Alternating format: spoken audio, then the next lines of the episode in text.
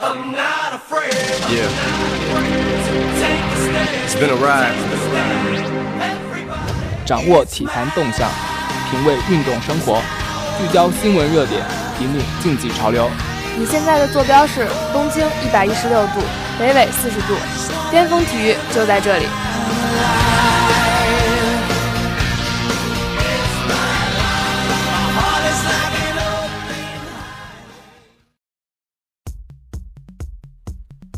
周三下午五点三十分，巅峰体育与您准时相约。我是播音梁晨，我是播音美景。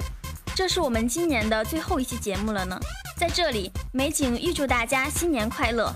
本周 NBA、CBA 英超联赛的比赛继续进行，现在就让我们开始今天的节目。首先来看 NBA 赛场，北京时间十二月二十八日，湖人在客场以九十六比一百一十二不敌灰熊，湖人三连败。科比只打了第一节和第三节，十五投六中，得了十九分、三次助攻。南斯职业生涯第一次两双，得十七分、十一个篮板。兰德尔九分、十三个篮板，本赛季第二十六次成为湖人篮板王。湖人命中率只有百分之三十八。灰熊结束两连败，康利得了十九分、五次助攻，马克加索尔十六分、六次助攻，库特尼里十三分，兰多夫替补出场，八投七中，得了十六分。灰熊全场命中率接近百分之六十，达到百分之五十六。科比有些反常，一开场就大举进攻。此前几场他已经减少了出手的次数，特别是在第一节，更多的将机会让给队友。也许是因为来到了孟菲斯这块福地，在这里他曾砍下六十分，是客队中单场得分纪录的保持者。灰熊则气势汹汹，四名球员轮番得分，以一波七比一开局。本节还有九分五十二秒时，科比篮下投篮命中，湖人首次在运动战中得分，但灰熊马上反击，格林连续两次投篮命中，灰熊以十一比三扩大优势。见队友状态平平，科比出手次数逐渐增加，不久他三分出手命中，湖人将比分追至十四比十八。此后四分钟，湖人又未能投篮命中，而兰多夫和康利相继为灰熊得分，双方的差距再度拉开。直到本节还有一分三十六秒时，科比再度命中三分，但灰熊马上连得六分。虽然科比首节有十四分进账，湖人仍以二十三比三十二落后。第二节科比休息，湖人状态反而有所提升。本节开始后不久，威廉姆斯命中三分，他们只以三十一比三十四落后。灰熊很快又拉开差距。本节还有八分十一秒时，卡特顶着威廉姆斯冲到篮下，单手暴扣得分，俨然有昔日加拿大飞人的风采。灰熊打出一波六比零，以四十比三十一扩大优势。拉塞尔和尼克杨相继三分命中，湖人又将差距缩小到三分。可惜湖人未能保持住这种势头，此后连连投篮不中。灰熊将优势扩大到两位数，以五十九比四十六结束上半场。科比今天进攻欲望很强，但第三节手感欠佳，六投仅一中，包括三分球三投不中。而灰熊则内外开花，本节前一分钟他们就两度命中三分，双方差距达到十八分。科比还以一球在右侧将巴恩斯晃起，然后往他身上一靠，投篮命中并造成犯规，连投带罚拿下三分。但这只是杯水车薪，灰熊马上还以颜色。本节还有四分五十四秒时，兰多夫中投之后，灰熊以八十二比六十一遥遥领先。湖人以一波六比二结束本节最后两分钟，仍以七十四比八十二落后。灰熊连得五分，开始第四节以九十七比七十四领先了二十三分。双方差距最多时达到了二十五分。灰熊在五分十秒内一分未得，湖人打出一波九比零。在比赛还有三分十九秒时，以八十九比一百零五落后，这是双方此后的最小差距。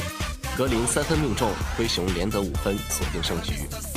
再来看 CBA，北京时间十二月二十七日晚，CBA 第二十三轮拉开战幕，已经两连败的广东队客场挑战青岛队，继续连败可能掉至第八的他们，最终绝处未能逢生，以一百零七比一百一十八不敌青岛队，惨遭三连败。青岛队携主场之力，一上来就占据主动，吉布森甚至打四分得手。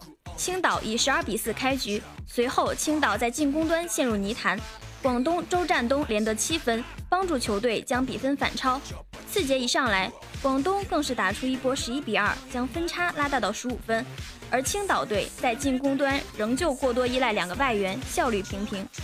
半场将近之际，吉布森突然找回手感，连中三起三分。饶是如此，青岛仍以五十一比六十二落后，进入下半场。一边再战，风云突变，吉布森和张弛宇接连三分命中，打出一波十二比二，将分差迫近至一分。广东暂停回来后，青岛队并没有熄火，吉布森和张弛宇两人连得十四分，接着孙杰三分命中，青岛队反超十四分。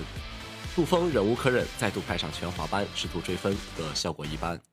周鹏三度三分不中，广东队第三节仅得十六分，单节输了二十四分。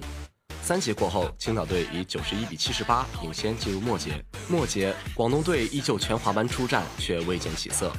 张弛宇数次急停跳投命中，他的出色表现为吉布森争取了大把的休息时间。而在威廉姆斯在场的时间里，青岛队在内线毫不吃亏，给广东队追分制造了巨大麻烦。陈江华的关键三分帮助广东队在中场前一分半将分差缩小至六分，但张弛宇急停跳投再中，广东队的心态出现了问题，在接下来的半分钟内吃到了两次技术犯规，葬送了比赛。在另一场比赛中，滨江在主场迎战拥有三外援的浙江，布莱切砍下三十三分、十二篮板，六人得分上双的新疆，最终以一百一十二比八十九轻松战胜浙江。取得四连胜的同时，也成功赛季双杀浙江稠州。历史上两队共交手二十七次，新疆二十二胜五负占据上风。本季首回合交手，新疆客场一百零九比一百轻松取胜。虽然次节浙江队在沃伦的带领下一度将比分反超，但是整体实力明显高出一筹的新疆很快稳定住局面，并重新领先。此后三分全面开火的新疆没有再给对手任何机会，比赛也早早进入垃圾时间。布莱切今天出战三十三分钟，贡献三十三分、十二个篮板，外加两次抢断、三个盖帽，表现非常给力。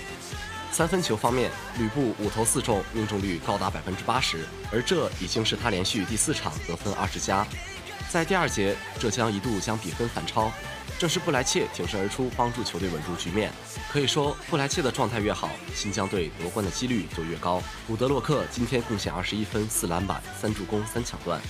虽然两分球手感不佳，但是三分球却八投四中，命中率高达百分之五十。周琦今天得到十六分、十二个篮板、四次盖帽。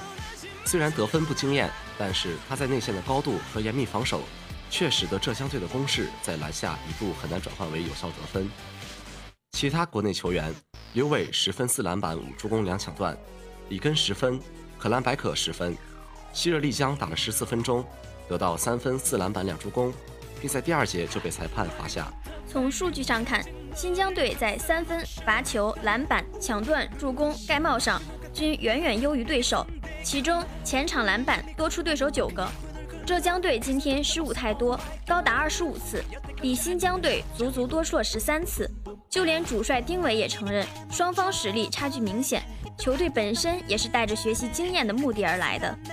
今天浙江三外援遭到新疆的遏制，查尔斯贡献二十一分、十四篮板、两助攻；巴赫拉米十七分、三篮板、两助攻；沃伦十九分、九篮板。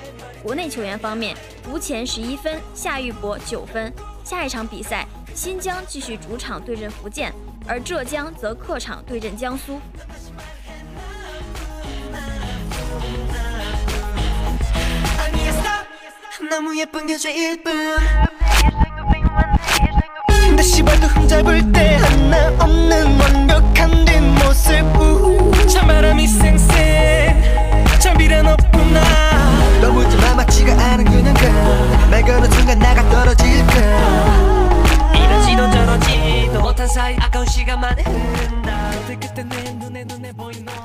目光转向绿茵场，北京时间十二月二十六日二十点四十五分，二零一五至一六赛季英格兰足球超级联赛第十八轮一场焦点战在不列颠尼亚球场展开争夺。曼联客场零比二不敌斯托克城，博扬和阿瑙托维奇先后进球。曼联各项赛事七场不胜，英超遭遇三连败，自一九六一年来首次遭遇四连败。斯托克城第十九分钟取得领先，德佩头球回顶失误。格伦·约翰逊禁区右侧传中，博扬小禁区边缘面对两名后卫捅射破门。斯托克城第二十六分钟扩大比分，阿什利杨禁区边缘外手球犯规被罚黄牌，博扬任意球射门被人墙挡出，阿瑙托维奇禁区弧顶抽射入网，二比零。曼联展开反攻，但难以对收缩的斯托克城防线构成威胁。肖克罗斯两度角球解围，均险些自摆乌龙。曼联上次两球落后逆转，正是2013年杰里日对阵胡尔城。上半场结束，范加尔退场时招呼鲁尼热身。在下半场，曼联也是进攻法术，最终0比2完败。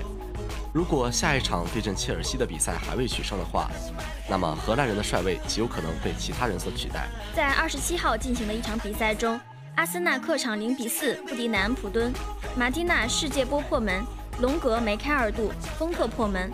南安普敦第十九分钟取得领先，莫特萨克顶出伯特兰德的传中球，马蒂纳三十码处第一时间右脚外脚背抽射左下角入网，这记进球足以竞争本赛季英超最佳进球。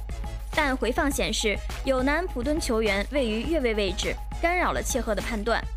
下半场，范迪克的进球因犯规在先被判无效。南普敦第五十五分钟扩大比分。马内反击中突破分球，马内突入禁区右侧，从莫特萨克双腿间穿过，龙格小禁区前推射破门，二比零。回放显示进球仍然具有争议，龙格在进攻中绊倒了科斯切尔尼。南安普敦在第六十九分钟锁定胜局，伯特兰德开出角球，丰特近距离头球破门，三比零。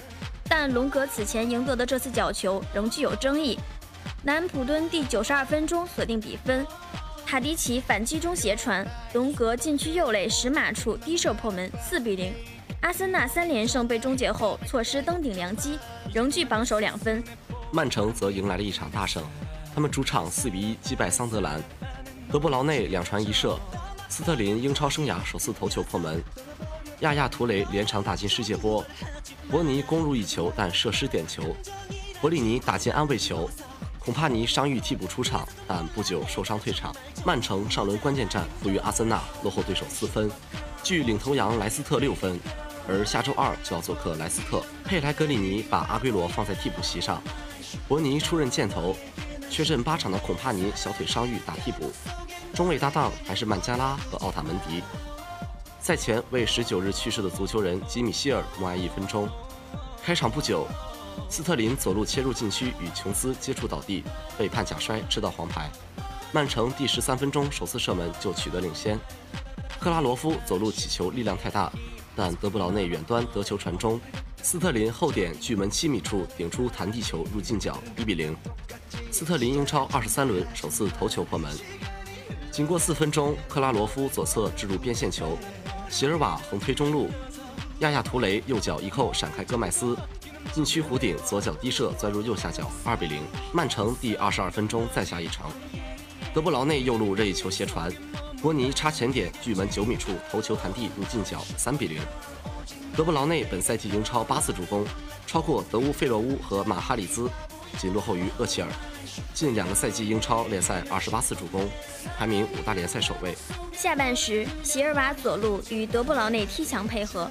德布劳内脚后跟妙传，席尔瓦禁区右侧左脚斜射滑出远门柱。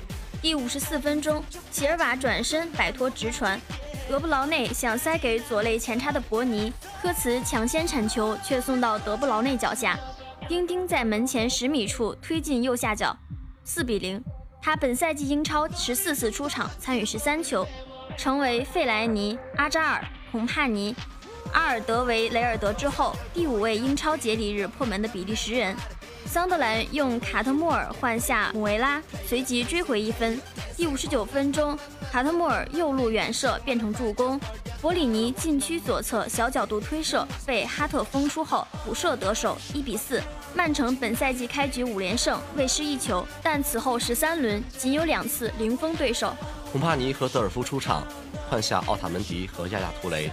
第六十八分钟，德尔夫直传，斯特林脚底拉球，席尔瓦被科茨一绊倒在禁区内，主裁判泰勒吹罚点球。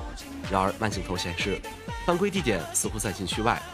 伯尼操刀推射高出，孔帕尼脚底打滑，似乎拉伤肌肉，被德米凯利斯换下。德布劳内左路与斯特林配合，禁区前沿低射造成曼诺内脱手，伯尼右侧补射空门打高。随后德布劳内又送出好球。伯尼禁区右侧小角度推射被曼诺内左脚挡出，曼城最终四比一胜出，是本赛季英超主场得分王。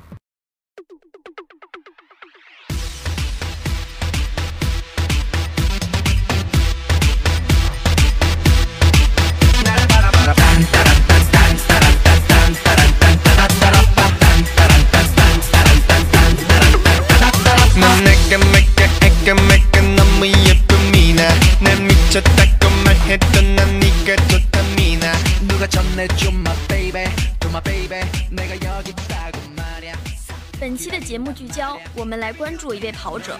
今年，陈盆斌在北京五棵松体育馆完成挑战一百项目，完成了一百天一百个马拉松的壮举。他于二零一五年四月二日从广州起跑，沿国道由南向北，途经三个直辖市和三十二个县市。于二零一五年七月十日跑完四千二百一十九点五四公里跑程。他的老家位于浙江省台州市玉环县基山乡。他的家庭靠捕鱼为生。小学毕业后，由于父亲生病，陈盆斌没有继续上学，而是当起了渔民，开始挣钱养家。但是十年的捕鱼生意让陈盆斌差不多赔了十年。陈盆斌八岁的时候，和父母到离家几公里的地方去挑水。他总是孩子中挑的最多、跑得最快、力气最大的那一个，甚至很多年龄大他几岁的孩子都比不过他。十四岁时，帮妈妈上山挑土豆，一般挑六十多公斤，走四十多分钟山路，中途也从不休息。从二零零一年开始，陈盆斌参加了多种电视吉尼斯挑战，扛七十五公斤沙包走二百二十个台阶，扛五加轮胎空水的距离持久赛，水上轮胎竞跑赛。穿皮鞋跑马拉松、吃杨梅及抓螃蟹等比赛。第一次尝试参加马拉松比赛，陈盆斌对比赛了解甚少，竟然穿着皮鞋就走下了赛道。结果他的成绩是三小时零九分，达到了二级运动员的成绩，这让他看到了自己的跑步天赋，于是便开始了他的跑步生涯。他边在温州打工边比赛，接连不断地参加各种国内山地户外挑战赛、铁人三项赛。全程马拉松、登山赛、定向越野赛等，到2008年，国内的比赛基本上都参加过了。他最后下定决心尝试国外参赛。2009年，陈盆斌报名参加了 The North Face 环勃朗峰耐力赛的一百零五公里比赛，这是他第一次报名国际赛事。此后的三年中，他在国外各大极限赛事上的表现，改变了外国人对中国选手的看法，也影响着户外极限运动在国内发展的轨迹。他让中国的国旗多次出现在了顶级国际极限赛事上。二零一二年十二月，他凭借一月内完成三项赛事，共计六百多公里极限耐力跑的壮举，成功登上国内两大著名户外杂志《户外》《户外装备》的封面。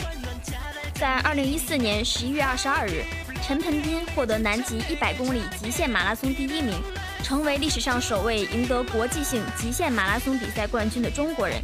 同时，也是全世界第一个完成七大洲极限马拉松大满贯的极限跑者。但是，他还想要接受更多的挑战，于是，在今年，他开启了一百天一百个马拉松的挑战，并完成了这一壮举。他的壮举也是今年国内路跑热的一杆标尺。二零一五年，仅中国田协注册在案的马拉松及其相关赛事就达到一百三十场左右。而且现在全国也正掀起一股跑步热，只要你有一双跑鞋，你就可以将这项运动进行下去。所以何不欢快地加入这一项运动呢？到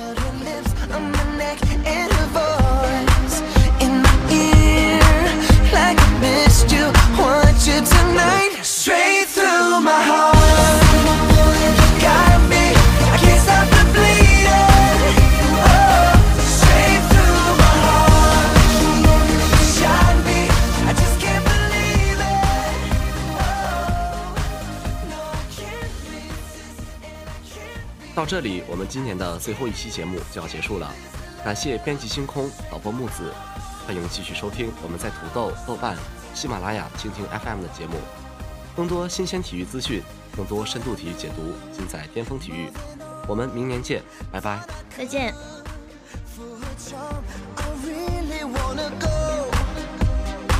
But I can't leave her alone